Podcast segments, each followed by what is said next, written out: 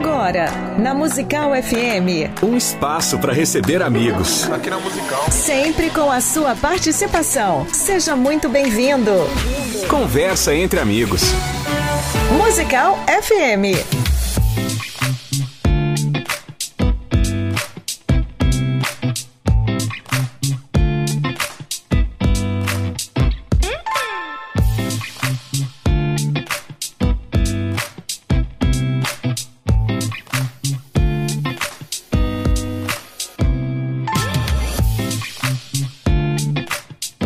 Dia na graça e na paz de nosso Senhor e Salvador Jesus Cristo. Eu sou o pastor César Cavalcante e mais uma vez, para a glória de Deus, está no ar mais uma edição do nosso programa Conversa entre Amigos. Nós estamos recebendo hoje uma pessoa muito especial do ponto de vista do reino de Deus e a sua influência nessa geração. Você pode ouvir esse programa a partir de. Bom, vamos lá, vamos começar pelo rádio. O Dial FM 105.7, a principal opção de rádio evangélica em São Paulo, irradiando direto da Avenida Paulista para toda São Paulo e Grande São Paulo. Você também pode acompanhar através do aplicativo. Você baixa aí Rádio FM Musical no seu dispositivo e você pode acompanhar de qualquer lugar do mundo através dos, uh, dos nossos aplicativos. Agora, se você quiser assistir esse programa, assistir de verdade, ver né, o programa com qualidade, a melhor experiência de e imagem é pelo YouTube. Tem lá o canal César Cavalcante, está transmitindo agora. E você também pode acompanhar também pelo é, canal da Rádio Musical FM. Então, tão, tanto César Cavalcante quanto Rádio Musical FM está transmitindo ao vivo uh, a partir de agora o debate dessa manhã. De... Hoje não é debate, hoje é entrevista, é a entrevista dessa manhã. E você pode também acompanhar pelas redes sociais, e aí você tem, você escolhe, né, o Facebook, por exemplo, César Cavalcante, Programa Crescendo na Fé, Faculdade Bethesda, Rádio Musical FM, todos transmitindo ao vivo o programa de hoje, e você também pode acompanhar pelo Instagram. É, tanto César Cavalcante também, quanto Rádio Musical FM, você tem condições de acompanhar é, através também do Instagram. É, o, pro, o, telefone para você entrar ao vivo, mandar sua pergunta também aqui para o nosso convidado é o 0 operadora 11 98484 9988 98484 9988 e hoje eu estou recebendo aqui o pastor Paulo Oliveira. Ele é o presidente da Igreja Cristã da Família é presidente do Instituto Renovo, é engenheiro formado pela Politécnica da Universidade de São Paulo, a USP, é ex-presidente do, do Brain, Brasil Investimentos e Negócios, é ex-vice-presidente da BMF Bovespa, é ex-diretor da tesouraria do Banco de Nova York, é responsável por uma aceleradora de startups que investe, entre outras, né, na Roku, dono do aplicativo Bíblia JFA. Você deve ter essa Bíblia aí, porque é a Bíblia que foi, na minha opinião, a mais baixada aí, né, do Brasil inteiro, está no mundo de fala portuguesa. Vamos saber mais sobre isso.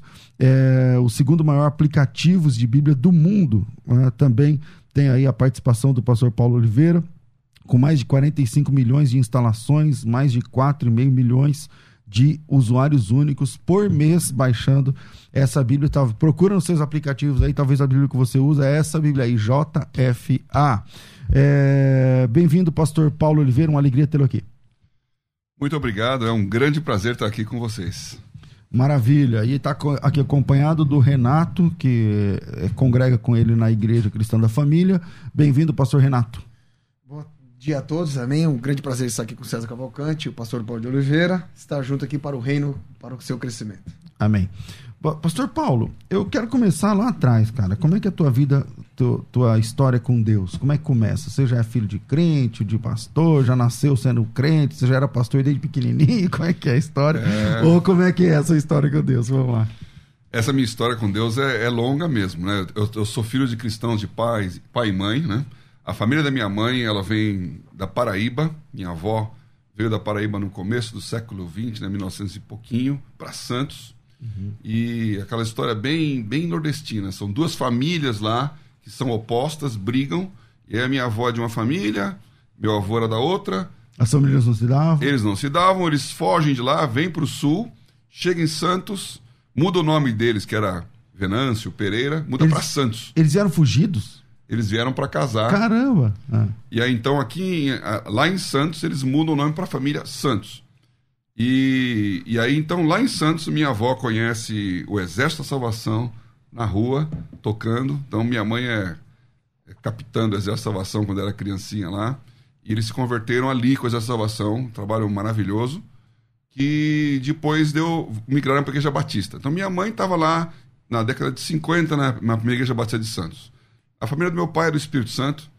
E você vê que já vem, Caramba. abençoado. E você se entendeu desde um menininho, você já era crente, então, ou do Exército da Então- Salvação, depois da Igreja Batista, é isso? Porque meu pai era, era líder batista no Espírito Santo, eles fizeram o Congresso Nacional da Juventude Batista, que deu origem à Junta da Mocidade Batista Jumoc, que os batistas até hoje têm. Meu pai participava disso e ele foi o presidente do Congresso da Juventude Batista que aconteceu em Vitória. E lá, nesse congresso, minha mãe e meu pai se conheceram. E aí ele arrastou ela pra Batista, porque ela era do Exército da Salvação. Ele falou: não, vem pro meu exército, minha irmã. É, ela já estava na Batista, ela foi como Ah, tá. congressista Ah, e saiu como noiva. Como noiva do, do líder. E aí casaram, vieram para São Paulo e eu nasci então já na, na Igreja Batista. Vocês são criança. quantos irmãos? Somos quatro irmãos, eu sou o mais velho. Tem Eu mais sou- pastor na família, né? Tem, tem. Meu irmão é. Meu irmão é mais que pastor, ele é bispo. Então tem que honrar Ah, aqui. é- certo. Tem que pegar a hierarquia aqui, né? Exatamente. Senão ele vai ouvir, depois vai te pegar. Então, vamos lá. É, e aí, como é que você. Você então cresceu batista? Sempre batista? Como é que Sim. Eu fui da Igreja Batista. foi? Aqui em São Paulo já? É, eu nasci aqui em São Meu nome é Paulo, sou de São Paulo, nasci na Vida Paulista. Tudo E- Paulo. E eu só não torço pelo São Paulo, porque eu acho que a gente tem que ser Aí santo. foi um livramento, né? A gente tem que ser É, santo, né? claro, ser Então- de santo. Ser de Santos porque eu sou Santos. É. Então, é, nesse sentido, é, até os seis anos na primeira igreja batista, depois na igreja, Aqui em São Paulo? qual São qual Paulo, batista que é? Primeira Onde é? igreja batista de São Paulo, que é lá na Praça Princesa Isabel, Ah, no centro da cidade, onde tem a Cristolândia ali. Certo, certo. Eu, eu nasci naquela igreja, meus pais se Uhum. casaram ali. Depois eu mudei para a igreja batista de Vila Mariana. E até Na os... Uhum. época do pastor Enéas, já? Não, a Batista de Vila Mariana era da Convenção Batista Brasileira, o pastor Ah, Rubens da, Lopes. da brasileira. Entendi. E aí, então, essa é uma história, inclusive, que passa pelo pastor Enéas, porque é, com 17 para 18 anos, nós começamos a nossa igreja, que hoje chama Igreja Cristã na Família, Uhum. mas que na época é, a gente não tinha um nome chamado de Igreja Evangélica de Vila Mariana. Naquela mesma época, que estou falando no ano de 79, o pastor Enéas Tonini ele não tinha igreja. Porque quando começou a Convenção Batista Nacional, ele era pastor da Igreja Batista de Perdiz, ele saiu e ficou é, sem igreja, ele era presidente da convenção, mas não tinha igreja em São Paulo. Aí nós começamos uma cruzada Enéas Tonini. Toda terça-feira na Casa de Portugal, uma vez por semana, tinha cruzada Enéas Tonini Ele pregava. que nós cantávamos, eu tocava, eu dirigia lá a música e ele pregava. Depois de um ano, tinha um grupo de pessoas que estava em volta do pastor Enéas e nós fundamos a Igreja Batista do Povo dentro da nossa igreja. Então, Caramba. nós cedemos o nosso espaço, que hoje é o é endereço da Batista do Povo, Domingo de Moraes 1100, onde nós começamos como igreja. Isso E- que ano foi? Isso foi em 79, em 80 nós fundamos a igreja. E aí a Batista do Povo é por aí também, 80, E quantas 81. pessoas iam na casa de Portugal ouvir o pastor Enéas na época? É, o grupo que ia lá tinha umas 300, 400 pessoas de audiência, mas sobrou 100 pessoas que começaram a igreja, incluindo meu pai. Então, seu pai também participou lá do, Então, do início meu- da Igreja Batista do Povo. Meu pai, que era tudo aquilo que eu falei no começo aqui, ele se tornou. Ele fez a faculdade teológica, fundaram o Seminário Teológico Batista Nacional. Meu pai era o reitor, o deão do se- seminário durante toda a existência dele. Meu pai faleceu há dois anos atrás. E, e ele se tornou pastor da Igreja Batista do, do Povo, da Convenção Batista Nacional, depois de mim. Então, meu pai virou pastor depois dos filhos. Que legal. Aí vamos lá. Aí, que é muito curioso essa história, né? É. Inclusive aí colocou o pastor Enéas, a Igreja Batista do Povo, é muita ideia, muita, muita coisa legal. Agora vamos lá. É, cê- você tocava o quê? Você toca? Você é músico? Como é que é isso aí? É, na igreja a gente, eu fiz de tudo, viu? Então eu já fui professor de, de cultinho, de líder de fantoches, escola bíblica de férias. Com nove anos de idade eu aprendi a tocar violão, então eu era líder de música, né? Eu tocava violão lá. E nós começamos na década de 80 um movimento que naquela época era totalmente inovador, chamava Louvorzão, Louvorzão Sem Limites. Então foi o primeiro movimento que hoje o pessoal fala gospel, naquela época não tinha, né? E que reunia milhares de pessoas, literalmente, é, primeiro na Vila Mariana, depois lá na Celso Garcia, onde hoje a Igreja Batista, onde a Igreja Batista, Batista não, a Bola de Neve, na Celso Garcia, era o nosso prédio ali, e fazia o louvorzão lá, que era uma mistura de artes com música e com. E com Voltado mais para jovens, seria. Totalmente jovem, totalmente tecnológico. Foi a primeira vez que Uhum. E os se usou. pastores mais antigões falavam mal ou não? Os pastores mais antigãos tinham sérias dificuldades, viu? É, porque bateria, porque não sei o que, naquela época era terrível. Né? Era mais que Tinha bateria. igreja batista que não podia ter bateria, né? Tinha, É. ô, ô. E aí, cê- como é que vocês lidavam com essa. com Então essa- nós rompemos, isso, esse foi um movimento, tô falando de 1980 para 81, a gente começou o Louvorzão. É, era, era totalmente fora do que as pessoas esperavam. E realmente, por exemplo, tinha uma, uma mulher que depois se tornou líder da igreja, ela entrou naquele Louvorzão porque ela pensou que era um baile. Ela viu lá o ela batidão, viu luz batida, colorida, tá. luz batendo, um monte de Aí, gente cantando, falei, aqui mesmo. papel picado no ar lá. Ela falou, opa, a festa vai continuar aqui. Tinha até papel picado, né? Tinha, tinha efeito especial. A gente, pelo, nós fomos os primeiros a usar o telão, Uhum. que era, era um, um trambolho do tamanho de uma mesa, né, Aham. para projetar na lousa. Usava retroprojetor com, com, com a- cores Com cores que. e com água. Como então a gente com fazia.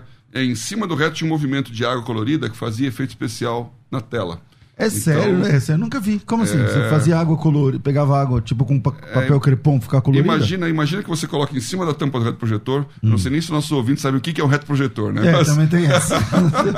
é quem tem 40, 30, É. acima de 30, é, acima de Como 40. se fosse um pirex de, de transparente, né? Aham. Você enche de água e aí coloca corante. E quando o a- a- as cores vão se misturando, vai fazendo aquele efeito caleidoscópico, assim, Aham. que saía E na. fica na parede, ficava saía na, parede. A cor saía também. É. Nós fizemos a primeira. A vinheta do Louvorzão, que foi o nosso disco até que lançou na época, era uma vinheta feita no Apple 48K, Caramba.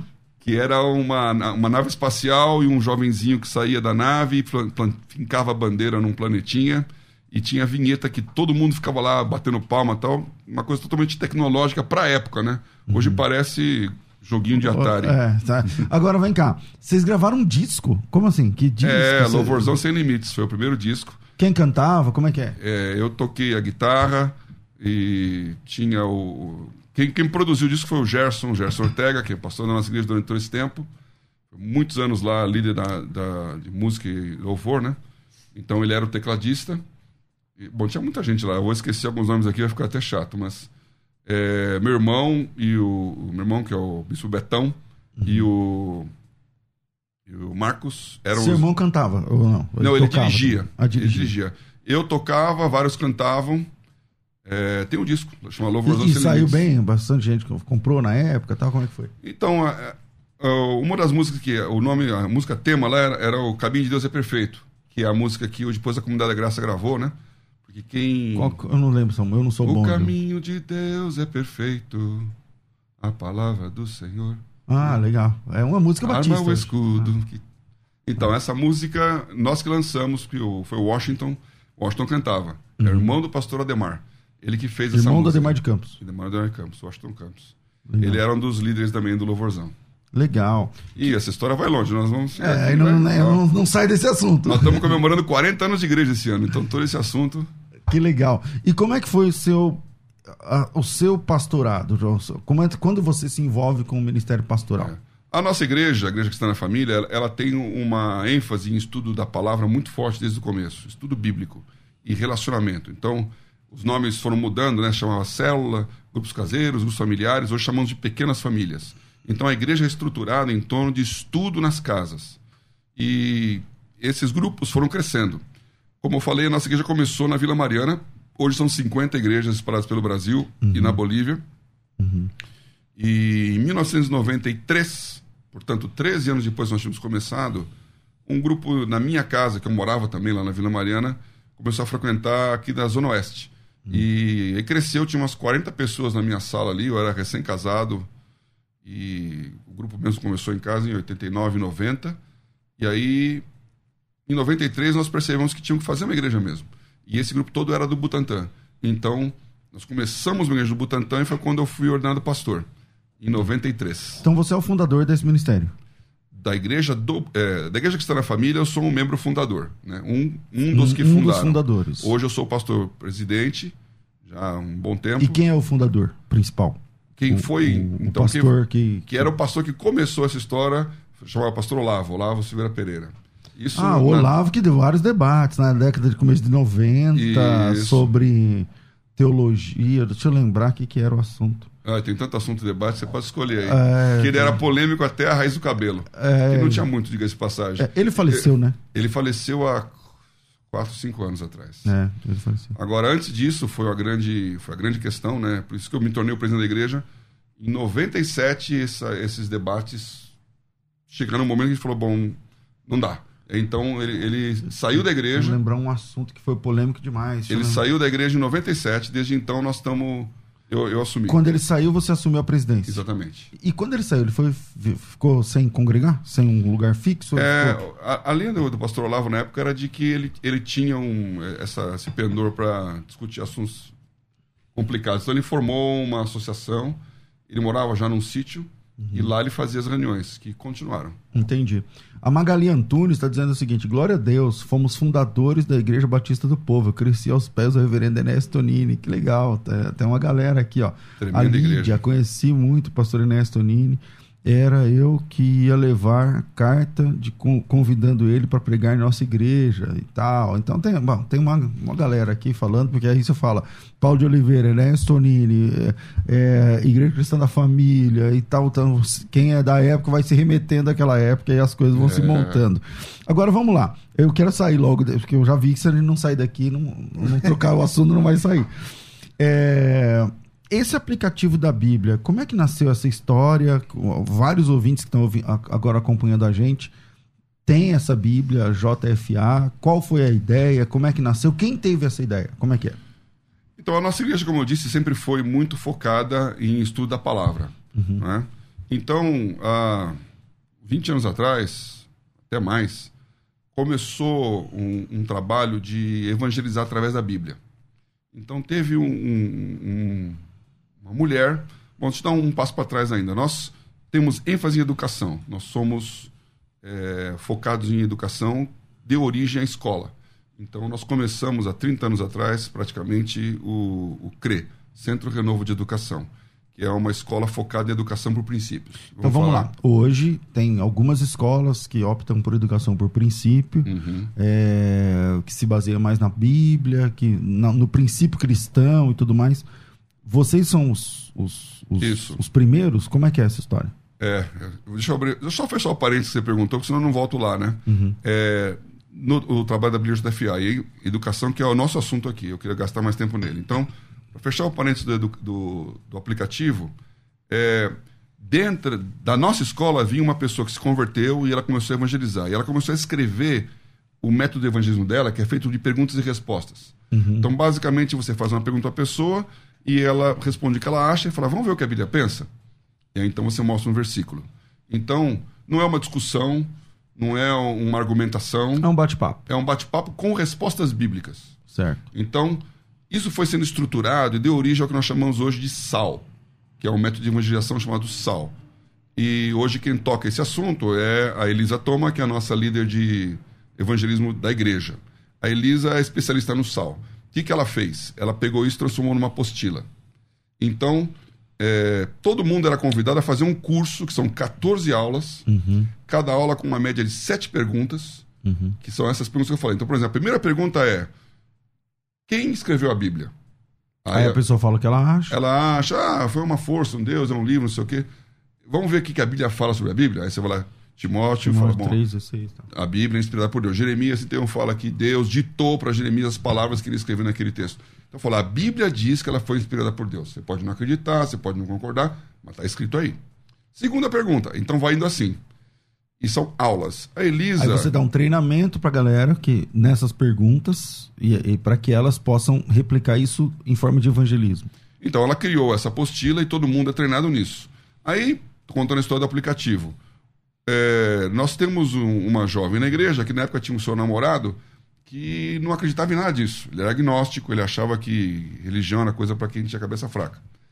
E aí então ela falou: Você não quer fazer o estudo do sal? Aí ele, tá bom, vou fazer para provar que esse assunto não, não- não- não é verdadeiro. Esse é o grande erro de quem vai bater com a Bíblia, né? E aí ele, saiu, ele entrou assim saiu como? Então, eu chamo isso, Sal, de jiu-jitsu espiritual.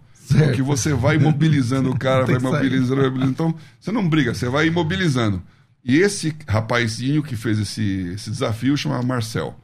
O Marcel saiu do Sal com Elisa convertido. E aí ele era, como, como eu acabei de dizer, um gênio da lâmpada. Ele era um geek. Tinha um monte de, de tecnologia. Estou falando isso há 11 anos atrás. Daí, então, quando ele se converteu, ele falou, puxa, vou colocar a Bíblia no meu celular. E não tinha ainda. E não isso. tinha. A YouVersion, que é o maior do mundo, estava começando. E naquela época, aqui no Brasil, era, era muita memória que gastava, era só online. Então era um negócio para quem tinha sistemas muito avançados, como nos Estados Unidos tinha, que não era ainda nem em 4G. Aí então, ele falou: vou montar o meu. Então ele criou um aplicativo para ele usar como Bíblia, sem nenhuma pretensão. Pra ele E ter ela offline. a Bíblia caso. offline no, no celular Toda dele. baixada lá, eu quero Isaías, clica aqui, lá. Ele, ele montou um pra ele. um para ele. E colocou o nome JFA, que é João Ferreira de Almeida, que é o- a tradução brasileira português da Bíblia. Não pensou em nada demais além disso. E continuou trabalhando, ele trabalhava com meteorologia, ele trabalhava no programa de espacial lá do INPE, na Ah, parte então ele é satélite. um cara cabeça. Tal, Ele é o cara que do só ramo. pensa esses negócios. Ele é do ramo. Entendi. Moral da história, eu quero, eu quero, eu quero, eu quero, eu quero. De repente ele me Começou falou. ele na igreja e tal, aí o pessoal querendo. as tal. pessoas perguntando, e aí ele falou, pastor, olha, eu tô gastando as minhas madrugadas aqui melhorando, porque, ah, põe essa tradução, põe aquela, põe essa língua, põe a outra. Aí um, um grupo de refugiados, uma missão de refugiados na Síria, pediu, você não pode fazer a Bíblia em Farsi, porque ela é offline, então você não tem o problema do... De da, ficar da olhando, perseguição e de monitoração, então criou o negócio lá. Então foi para outras línguas, outras línguas, outras línguas. De repente o aplicativo estava famoso. Aí, aí entra o meu outro lado. Eu sou engenheiro, como foi, você falou no começo, politécnico. Trabalhei a minha vida inteira no mercado financeiro. Então fui diretor de banco, depois diretor, eh, vice-presidente da bolsa, mercado de capitais. Então eu estava falando sobre startup. Aí quando eu olhei para o Marcel, eu falei: você é uma startup. Você tem um Verdade, negócio. Verdade. E aí então monta. Então nós montamos, hoje eu tô com ele lá na Mr. Rocco, que é o nome dele, Marcel Ricardo Rocco, MR Rocco, que deu origem a esse aplicativo. O aplicativo hoje é o segundo maior do mundo. Então, sem nenhuma pretensão, uma coisa que Deus fez. É um- somos parceiros estratégicos do Google. Está em, em cento e tantos países, tem umas 70 línguas. É Então tem o. J- aí já não é mais JFA, né? Nas outras línguas, no caso. Em inglês chama Bible Offline. E tem muito em inglês. É interessante, porque a gente vê as cidades, né? Claro, o Brasil é onde tem o maior número de aplicativos. No Brasil, nós somos o maior. E, em segundo lugar está os Estados Unidos Uhum. e usuários. Em terceiro lugar, África do Sul. Caramba, África do Sul. África do Sul. E mas quando você mas vê- em outra língua lá. É em inglês. Lá é inglês. é o principal é inglês, mas também tem várias línguas dos dialetos, né? Zulu, essas coisas Uhum. assim. E você já sabe, você sabe, se você tá junto nesse projeto, nesse projeto em quantas línguas eh, já tá esse, essa Bíblia offline? Então, a Bíblia, agora vamos matar aqui, que eu não vou falar o número exato, que toda hora cresce, Vai, mas é. já está em mais de 70 traduções. Caramba. E, e 128 países. E sempre de graça. É sempre de graça. Sempre de graça. E Sempre quem de graça. custeia isso aí? Como que é? Então, a- o, o modelo da YouVersion é um modelo de, de doação, né? Então, tem lá grandes famílias americanas que doaram e eles fazem isso. O nosso modelo, o Marcel, ele, fez natural. Então, ele colocou lá no- na lojinha do Google e da Apple e a própria Google e Apple que fazem a promoção. Então, quando você entra no aplicativo, tem a propaganda embaixo. Ah, tá. Aí então você eu- só monetiza, na verdade, mas você não vende o aplicativo. Não vende. Quando eu vi isso, eu pensei, puxa, isso é uma excelente oportunidade, porque esse é um outro assunto, daria só isso um programa, né? É, o mercado evangélico, ele não está nem um pouco estruturado. Nós somos o segundo maior país cristão do mundo. E nós temos umas demandas como cristãos que o mercado não está preparado para elas. Então você não entende o que, que a- as agências de propaganda, ah, as grandes empresas, elas não têm segmentação de como pensa um cristão.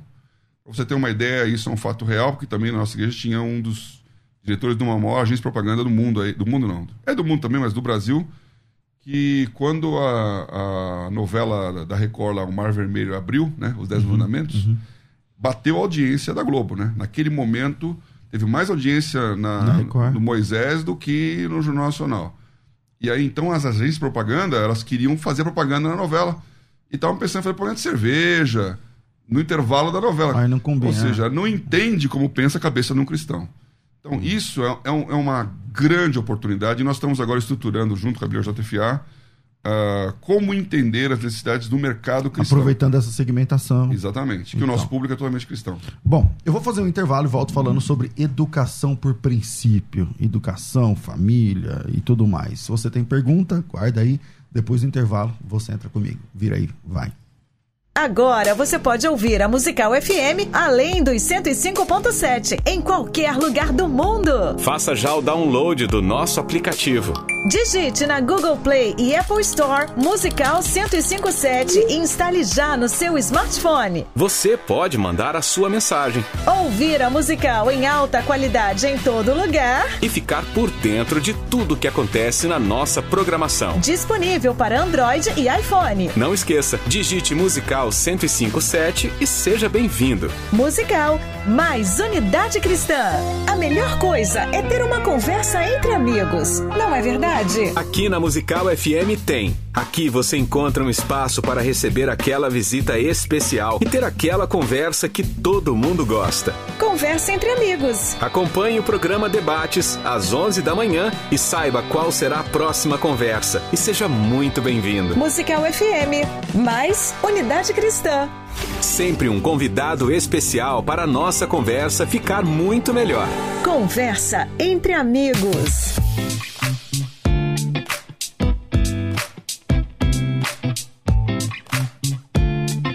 Estamos de volta com o programa Crescendo na Fé. É, hoje recebendo aqui o pastor Paulo Oliveira e antes de voltar aqui com a, a- a conversa, deixa eu falar aqui da Faculdade Teológica Bethesda, são mais de 100 mil alunos, estudantes da Palavra de Deus e hoje nós é, disponibilizamos para vocês o curso prático de defesa da fé. O curso prático de defesa da fé é uma formação em apologética cristã. Né? Você vai ser formado na- em apologética cristã, vai ser apologista. É, são 27 temas, 70 matérias, videoaulas, plantão tira dúvidas, provas documentais.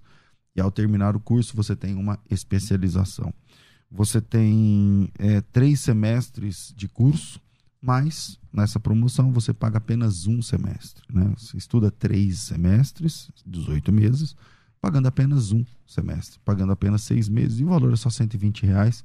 Para você fazer a inscrição, é só me chamar no WhatsApp 0 operadora 11 9 9007 6844 011 9 9007 6844. Quando você faz a inscrição no curso prático de Defesa da Fé, você ganha dois outros projetos.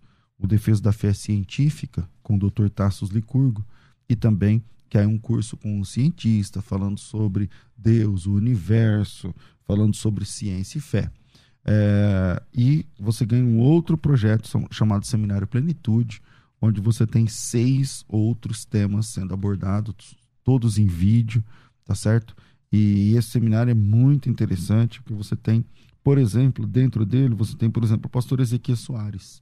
O pastor Ezequiel Soares é o principal nome da apologética dentro da Assembleia de Deus, da Convenção Geral. E ele vai falar sobre como você conversa com adeptos de seitas pseudo-cristãs. Então é toda uma, uma questão mais voltada né, para o evangelismo, é um pouco diferente. Então, se você quer receber todo esse material, então é só me chamar no WhatsApp 0 operadora 11 9 9007 6844 011 9 9007 6844 9007 6844 011 9 9007 6844 Pensou Teologia, pensou Faculdade Teológica Bethesda. Agora você pode ouvir a Musical FM além dos 105.7 em qualquer lugar do mundo. Faça já o download do nosso aplicativo. Digite na Google Play e Apple Store Musical 1057 e instale já no seu smartphone. Você pode mandar a sua mensagem. Ouvir a musical em alta qualidade em todo lugar. E ficar por dentro de tudo que acontece na nossa programação. Disponível para Android e iPhone. Não esqueça, digite Musical 1057 e seja bem-vindo. Musical mais Unidade Cristã. Participe da nossa conversa. Conversa entre amigos. Musical FM. Estamos de volta com o programa Conversa entre Amigos e tem uma galera aqui falando, né, a respeito do, do programa, por exemplo, Doutor Jean, lá do Direito Religioso. Bom dia, irmãos. Aqui é o Jean. É, alegria ver meu querido mano, pastor Paulo de Oliveira. Pastor Paulo, nosso café. O cara tá te cobrando um café. Conhece o pastor doutor Jean? Então, o, o Jean Regina é meu amigo aqui, mandou aqui já meu WhatsApp. Você tá famoso, hein, pastor César? Tá todo. Não, Bombou meu WhatsApp tá, aqui, você não? que tá. Olha, tô ouvindo você aqui, eu sou um fã desse programa. É. E o Jean foi um dos que mandou, ele é um grande amigo. Instituto legal. Brasileiro de Direito Religioso. Falou que ele esteve aqui, né? Teve aqui semana passada. É, teve semana excelente. passada. Aliás, o trabalho que ele está desenvolvendo é muito legal também. Abraço, Jean. Bom, vamos lá. É, Pastor Paulo, educação, família. Vocês têm uma escola? Como, como é que funcionou esse? Então, esse processo também foi muito bonito. Nós começamos a escola pensando nos nossos filhos. Ou seja, há 30 anos atrás, um pouco mais até, pensando como é que vai ser quando nossos filhos crescerem e forem para a escola. E aí, pesquisa, pesquisa, pesquisa. E um dos nossos pastores na época, o pastor Roberto Rinaldi, ele, ele conheceu nos Estados Unidos esse modelo de educação chamado Educação por Princípios. Em inglês chamam Principal Approach. E trouxe para o Brasil. Descobriu na época que a Igreja da Lagoinha já tinha uma escola, ela foi a primeira escola de educação por princípios no Brasil. E Isso lá em BH mesmo. em BH e a Cida Matar, que era a diretora da escola, ela estava falando desse assunto. Então nós trouxemos a Cida para São Paulo, montamos o CRE. Essa escola hoje, a Lagoinha, não tem mais. Então o CRE foi, é a escola mais antiga de educação por princípios no Brasil que está atuando. O que, que significa educação por princípio? Para quem tá- é leigo, não Ah, essa é fácil de explicar, eu já estou escolado nisso aqui. É, Isso aconteceu nos Estados Unidos na década de 60 para 70, quando é, a educação lá deixou de ser religiosa. Ou seja, tem uma grande discussão nos Estados Unidos se devia ou não devia orar no começo das escolas e a divisão de religião e Estado. E começou a cair o nível da qualidade da educação. Antes eles oravam e aí o pessoal começou a falar que não devia orar. É, mas- Essa foi uma discussão do Suprema Corte americana que baniu a oração nas escolas. Então, a escola, todas as escolas americanas tinham lá é, um momento da oração, a bênção de Deus, era uma coisa vinculada na, no tecido social da, da, da América. E eles separaram. E aí veio o high school e tudo mais, e a qualidade caiu. Um grupo de edu- educadores pensaram: como que era a educação antes, na época dos, dos que eles chamam de forefathers lá, né, do- dos pioneiros que começaram o país.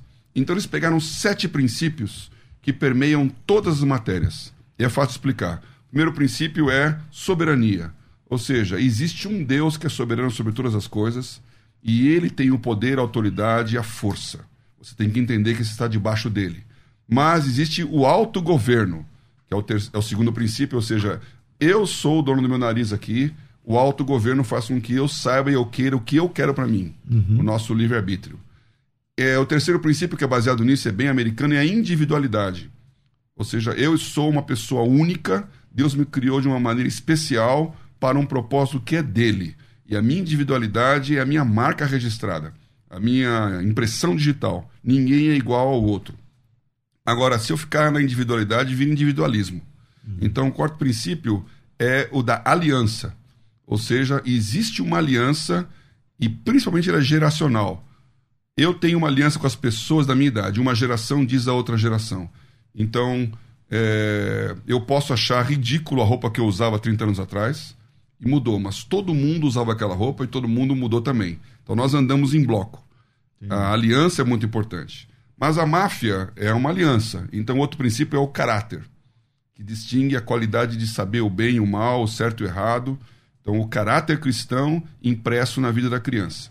Com esse arcabouço inteiro, eu tenho agora o trabalho. Então, o, o sexto princípio é o da semeadura e colheita. Ou seja, eu vou plantar e eu vou colher. O meu trabalho, o meu suor vai produzir o meu fruto. Isso é educação financeira, porque plantar é investir.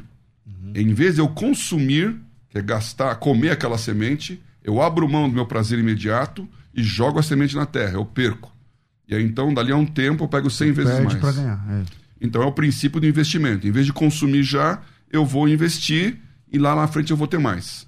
E com essa prosperidade do dinheiro, vem o último princípio que é muito importante, foi o mais difícil traduzir para o português, que é mordomia. Essa palavra eu vou falar um pouquinho mais para frente aqui, porque economia entra aí. E mordomia é no sentido de gerente geral, de stewardship. Então, eu sou o administrador dos bens que Deus me deu. Eu sou o administrador do planeta que Deus me deu. E eu vou prestar contas da mordomia.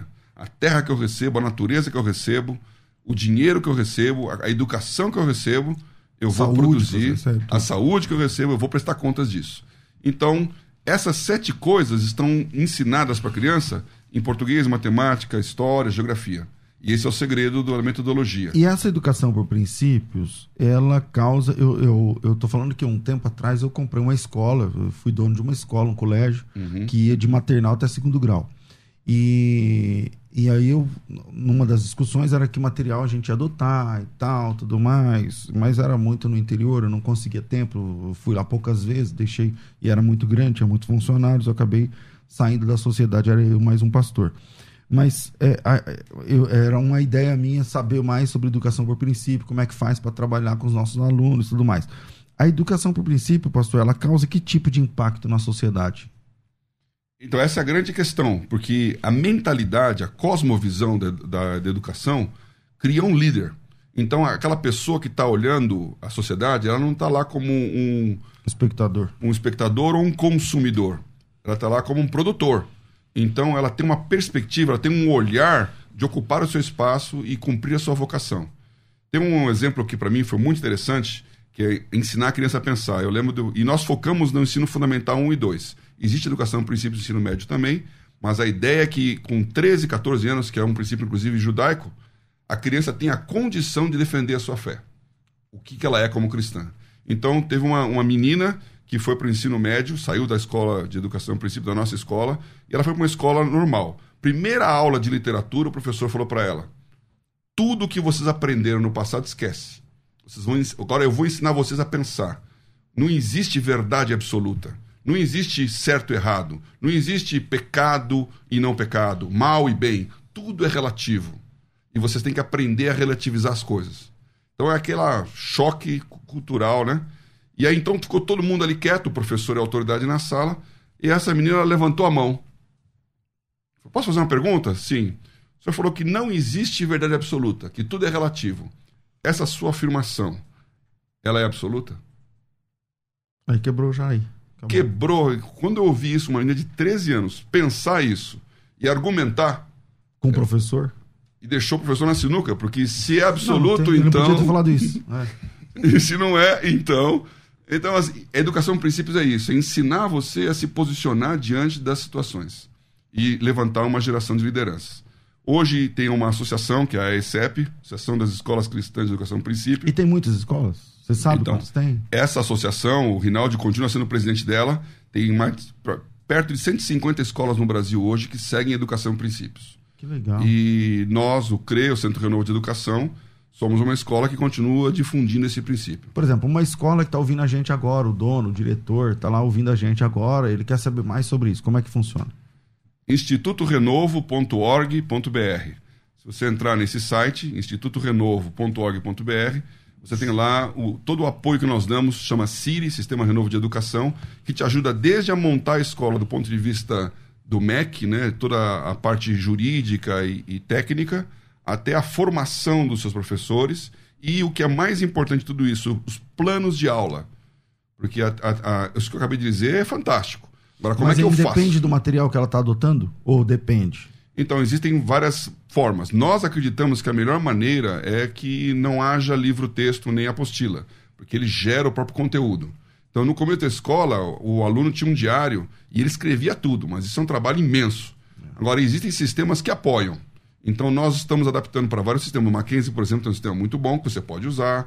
tem positivo, que tem até um lado Pitágoras. Tem vários sistemas que existem aí que, que foram feitos com uma outra concepção. Então você tem que ter uma adaptação a isso. Entendi. Mas pode ser usado.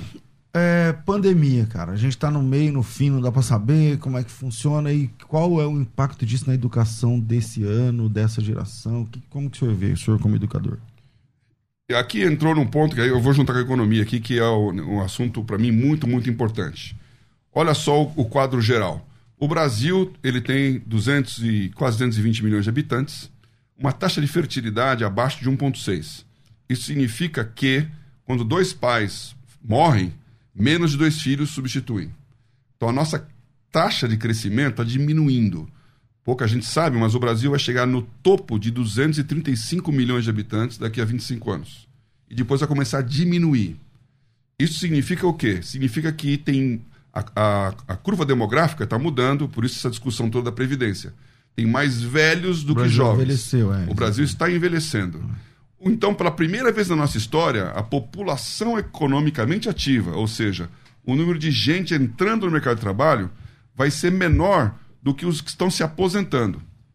Portanto, nós somos um país que depende de que essa nova geração que está entrando produza riqueza que sustente os que estão em cima.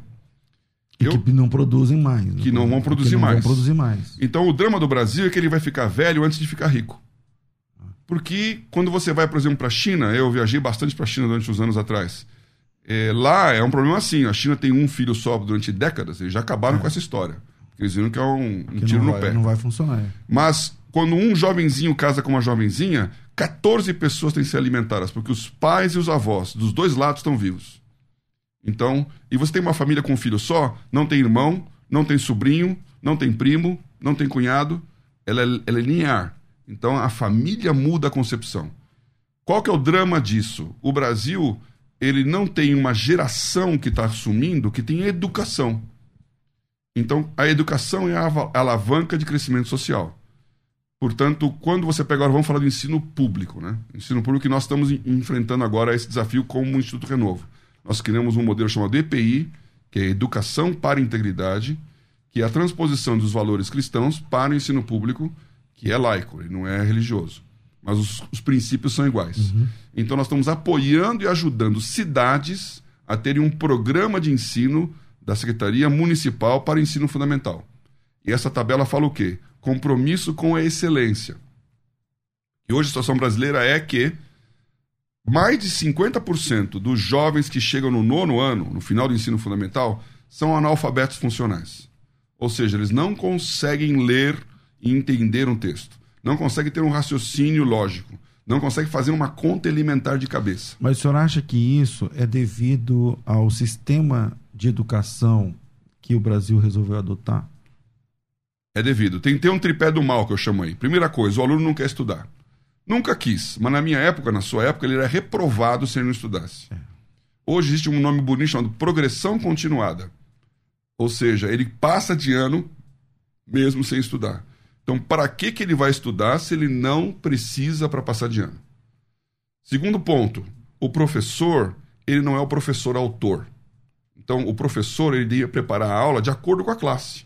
E ele é, é. pago, ele é pago para ter um tempo de sala de aula e um tempo de planejamento. Só que o professor ganha mal no Brasil, isso é um fato.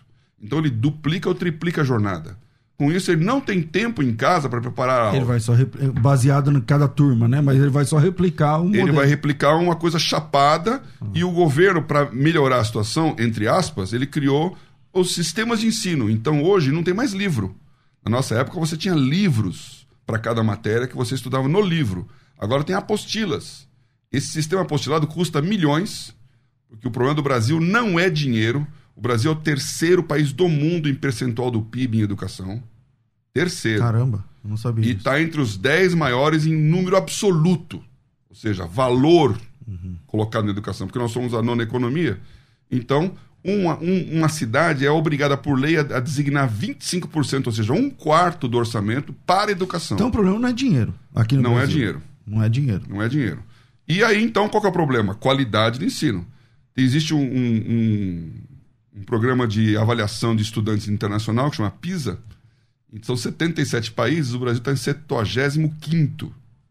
Penúltimo, praticamente. Antepenúltimo. É, antepenúltimo, leitura, matemática, conhecimentos gerais. Então, o nosso aluno não está preparado para alavancar a riqueza do país. Nós vamos ser um país exportador de commodities. Então, o drama da educação é esse. Essa pandemia, ela piorou. Por quê? Porque agora, este ano, vai todo mundo passar mesmo sem matéria. Ou, alguma dúvida de que as escolas não ensinaram É. o que deveriam ter ensinado. Mais dramático ainda, e aí é o lado positivo da história. O pessoal descobriu o homeschooling. Porque essa discussão do, do, do Supremo e tudo mais, proibindo e dizendo que educação é um direito do cidadão, um dever do Estado, essa é uma mentira. A educação é um dever do pai. É o pai que tem que educar o seu filho. E o Estado tem que apoiar e ajudar e não atrapalhar. Então, quando eu terceirizo para o Estado o dever de educar o meu filho, eu estou dando para ele o poder de dizer para o meu filho o que, que ele vai acreditar, que é o humanismo. Então, a educação que é de pai para filho desde os tempos imemoriais, e aí vem a palavra que eu estava falando no começo aqui, economia vem de economos, uma palavra grega que é oikonomos. Oiko é casa, e nomos é regra, lei. Então, economia é a regra do lar, é a lei da casa. É o pai que educa o seu filho nos valores da sua família. E nós, Brasil, somos um país cristão. A nossa eh, civilização é judaico-cristã. A base da nossa economia, a base da nossa sociedade é a Bíblia. Querendo ou não querendo. Nós somos um país laico, ninguém é obrigado a ser cristão, mas a estrutura que nós temos aqui, nós não somos um país islamita, nós não somos um país budista, nós não somos um país animista, Espírita, nada, nós somos um país cristão. E essa estrutura da educação tem que refletir isso. Renato, você queria fazer uma pergunta? Sim, pastor. É, Pastor Paulo, eu sabia desse, desse evento que nós teríamos aqui, amém? E aí eu, eu sempre vejo o UOL, o CBN, e tem uma Priscila Cruz, presidente ex- executiva de, da parte de educação, não sei se o senhor conhece, ela disse assim: o Brasil pagará por abrir bar antes das escolas, ativista da educação. O que, que o senhor tem a, a dizer isso? Olha, que excelente comentário. Eu acabei de voltar de uma viagem ao Nordeste, nós temos nossas igrejas lá no sul do Piauí, e nós somos uma comunidade, pastor Salvador está lá, chama Comunidade do Baio, perto de Curimatá, sul do Piauí. Essa comunidade são umas, cerca de 100 casas. E, pena que não dá para mostrar a foto aqui, 12 bares. Caramba. 12 bares. E quando nós começamos a fazer o trabalho lá na comunidade, nós começamos a apoiar a escola, então levamos a escola pública para lá, levamos a Mandala, que é a organização para fazer é, uma agricultura de subsistência. Há várias entidades que apoiam fortemente isso, então Child Fund, Lamb Watchers, são organizações que estão botando dinheiro nisso. Então não é nem igreja, é muito mais gente. O que aconteceu? Os bares foram fechando. Hoje tem dois porque a dignidade humana é restaurada, o pai entende o seu papel de ser o líder da casa, E outras coisas passam a não ter mais importância. Muitas coisas passam a não ter mais importância. não é mais uma fuga. Exatamente. Então, isto o cristianismo traz. Quando um cristão ele, ele, ele entende quem ele é, o que ele segura na mão não é mais um copo, é uma Bíblia. Entendi. Mais uma, mais uma. É, tem mais duas. Tinha várias, mas vamos pra frente aqui. O, semana passada aqui, saiu na quinta-feira, que o governo tirará 1,4 bilhão da educação para destinar a obras. A gente já sabe que já é difícil. O senhor disse que o problema não é o dinheiro. Como que... Essa discussão aconteceu muito fortemente aqui por causa do Fundeb, né? É um assunto vasto, mas para dizer assim, o mínimo minimorum, é, o governo acertadamente no passado criou um fundo para educação, só que ele não era fixo. Então todo o tempo tinha que renovar esse tal do Fundeb. E agora passou no Congresso, eles aprovaram é, definitivamente a- o, o Fundeb como algo que está no orçamento. E agora, com essa questão da crise, da pandemia, o governo está tentando encontrar meios de, de investir o dinheiro para assistência social e a- o novo Bolsa Família e tudo isso. De onde vem a grana? Então, tentando tirar da educação. Eu acho que é um erro. Porque a educação ela tem que ser prioridade. Só que ela é uma prioridade de médio e longo prazo. Então, o ciclo da educação é um ciclo de 10, 15 anos. E hoje o pai ele está Você preocupado. agora, mas você não vê nada, né? Você É. só vai ver resultado você sendo transformado na sociedade muito depois. E como o ciclo político é mais curto do que o ciclo do estudo, então é difícil a pessoa investir sabendo que daqui 3, 4 anos ela vai sair. É exatamente aí que está o problema. Então quem tem que se levantar é a sociedade civil. EPI tem esse, essa lógica. Vamos conversar com o empregador, porque é ele que vai ter essa mão de obra. Daqui a 10 ou 15 anos, a empresa que vai ter um funcionário que não sabe ler e escrever. Então ele tem que pressionar o setor público a a investir na educação e não na educação ponto, na qualidade da educação. E a qualidade ela vem da integração. Então, não é só a Secretaria de Educação, é saúde, é assistência social. Mas, por exemplo, a, educação brasileira no é, geral era a partir do socioconstrutivismo. Quer dizer, a pessoa ela é ensinada que ela decide muitas coisas, que ela vai entender como ela é, como ela então não é só investir e colocar dinheiro, mas também mudar a forma de ensinar, não seria isso, pastor? Isso, é a cosmovisão. Então esse é o nosso drama aqui de país, porque nós estamos acreditando num modelo que não produziu qualidade. Já deu tempo de testar essa história.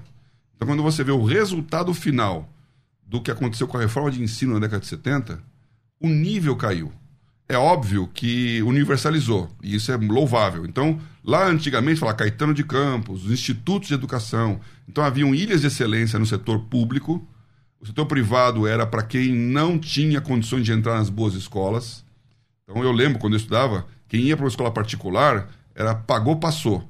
Ou é, seja, sim, é sim. ele ia para particular porque ele não conseguia aguentar a, o nível do setor público. Isso foi destruído então, hoje, a excelência está no setor privado e nós temos que restaurar isso no setor público. O ministro da Educação agora é crente.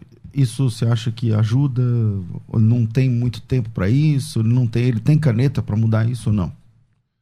Caneta ele tem. Agora, o fato de ser cristão não é, não é, não, não, o governo não existe para legislar para um grupo. Então, os cristãos, a liberdade veio porque o cristianismo colocou liberdade para todos. Então, o ministro da Educação não tem que ser cristão, ele tem que ser ministro da Educação.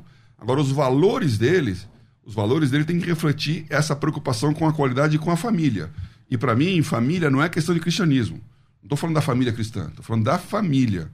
Ela é o berço. Porque se você acredita numa mentira, vai dar errado. Então, eu posso ter todo mundo acreditando que nós podemos levitar. Mas na hora que ele se jogar pela janela, matéria atrai matéria na razão direta da distância, e quadrado, na razão direta das massas e o inverso do quadrado da distância. Pronto, vai, vai, cair, cair no chão. Isso é uma lei. Deixa eu só fazer a última aqui, essa daqui tá estourando ali. Se vai dar tempo. É vai. rápido, é rápido. É, eu creio que até tem muitos ouvintes nossos que são cristãos, que estudam em escola particular e municipal e estadual, muitos ouvintes, né, de igrejas. E eu assisti um, o debate aí da Band na sexta-feira e uma repórter perguntou lá para um dos candidatos Falou, candidato, se o senhor for prefeito, o que o senhor vai fazer para recuperar esse tempo perdido, que muitos não têm é, computador, não tem é, Wi-Fi e ficou perdido. Já não, não, são pessoas que se estimulam aí a escola, muitos jovens, que nem a gente ouviu aqui o senhor falando e o também. Como que o senhor daria um conselho para os pais, ó, pega firme com teu filho em 2021, ou até mesmo para quem está ouvindo aí que é professor, diretor de escola e por aí vai. O conselho é sempre o mesmo. O pai tem que se envolver com a educação. Na nossa escola, o pai faz um contrato dizendo: eu me comprometo a gastar tempo com meu filho. Nessa crise, o que nós vimos foram pais que tiveram que gastar tempo com o filho porque está confinado dentro de casa com ele. E aprendeu então que não adianta terceirizar para um professor, ele tem que participar. E a tecnologia, óbvio que ela ajuda. E as escolas agora estão aprendendo a usar melhor a tecnologia. O que vai sobrar disso é professores mais integrados com a família na missão de educar os filhos. Quem conseguir fazer isso melhor vai ter o melhor resultado. Bom, eu queria falar de startup, eu queria falar da igreja, eu queria falar de teologia, eu queria falar de educação, eu queria falar de aplicativo, eu queria falar do economia. senhor como da, da, economia e tal. A China. Mas agora não dá mais tempo. Meu Deus, como o tempo voa. Pastor, eu quero te agradecer é, por, por tua presença aqui e que não fique só nessa vez. É um prazer, um privilégio e parabéns por esse programa, porque eu já vi que audiência vocês têm. Pastor, é, você quer divulgar a igreja? Um, o que, que o senhor quer é, mostrar para o pessoal que está acompanhando o programa? Como é que eles te acham? Como é que acha a igreja? Como é que faz? Onde fica? Está funcionando? Não está? Igreja que está na família, você pode entrar nas nossas mídias sociais, né? tanto no YouTube, todo domingo tem vários cultos televisionados, né? Eu, particularmente, estou no Butantan, então famíliabutantan.org.br e, como eu disse aqui, o Instituto Renovo, que resume todo esse efeito, tanto do, da educação quanto de investimento em, em organizações não governamentais. institutorenovo.org.br. Arroba, você tem algum rede social, não? Eu tenho o meu Instagram, que é po.liveira, né? Sou P Oliveira, então é PO, P Oliveira no Instagram. E você quer mais o quê? Tá bom, tá bom. Tá bom, quero, bom. quero que você fale qual que você quer. tá bom. Tá aqui aparecendo aqui Instituto Renovo, é esse aqui que tá, já, é tá, já aí. tá aí na, na tela. Quem é quiser acompanhar, aí. tá aí disponível para vocês. Quero agradecer a todos vocês. Obrigado, Renato. Glória a Deus, pastor César. Muito obrigado. Só mandar um abraço aqui o pastor Salvador aqui. O pastor Salvador não, o pastor Moisés lá da Feira de Santana, ele mandou uma mensagem aqui, mandando um abraço para eles lá, que dia 16 estaremos juntos aí, pastor. Deus abençoe. Bom, é isso aí, gente. Chegamos ao final. Que Deus abençoe a vida do pastor Renato, pastor Paulo Oliveira, a sua vida ouvinte do programa de entrevistas como hoje. Deus abençoe todos vocês. Eu fico por aqui, mas às duas da tarde eu volto com um bom e velho programa Crescendo na Fé. Tudo isso e muito mais a gente faz dentro do reino, se for da vontade dele. Você ouviu? Conversa entre amigos. Aqui na musical. De volta na próxima segunda, às 11 da manhã. Musical FM.